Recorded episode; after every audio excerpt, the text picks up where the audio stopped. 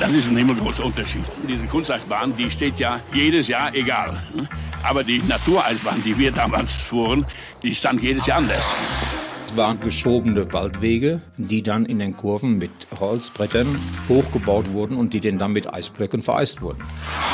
Eine Natureisbahn und sie konnte einfach wegschmelzen. Dann ist man, um den Wettbewerb zu retten, nachts alle Mann, auch die Aktiven, mit Kohlensäureflaschen und hat dieses Eis besprüht, damit der Tag noch gerettet wurde. Das änderte sich, als aus der Natur-Rodel- und Bobbahn in Winterberg ein künstlicher Eiskanal wurde.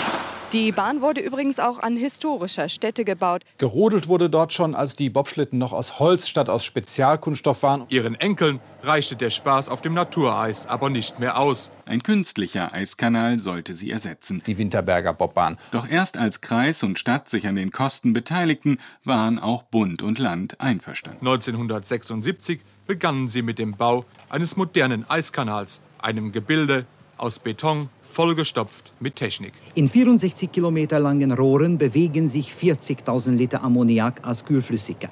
Selbst bei einer Außentemperatur von 15 Grad Celsius kann die Bahn noch in Betrieb gehalten werden.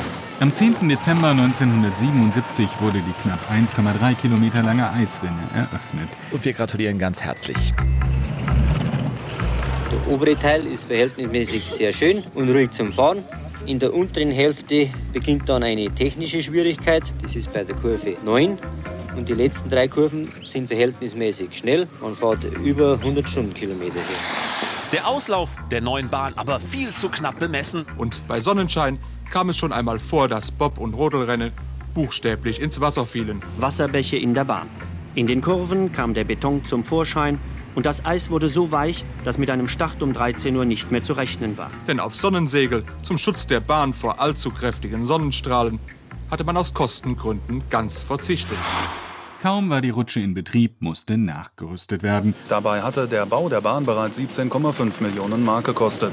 Danach finden erste Schüler- und Jugendmeisterschaften im Rennrodeln statt, unter anderem 1980 mit einem gewissen Georg Hackel. Es gibt wohl niemanden, der die 14 Kurven im Winterberger Eiskanal besser kennt. Es ist seine Lieblingsbahn. Es gibt also keinen besseren, um über diese Bahn zu sprechen, als den Hackelschorsch. Ich war das erste Mal auf dieser Bahn. Da kamen wir Bayern hier hochgefahren und äh, konnte dann schon deutscher Schülermeister werden. Und das war eigentlich mein erster großer Erfolg, ja. Seitdem testeten Spitzenbobfahrer und Rodler aus vielen Ländern Europas die Winterberger Bobbahn. Die Sauerländer Rennstrecke. Die schönste und modernste Kunsteisbahn der Welt. Achtung! Also so richtig rau hört sich das so richtig an. Wir fahren hier in Winterberg bis zu 130 km/h.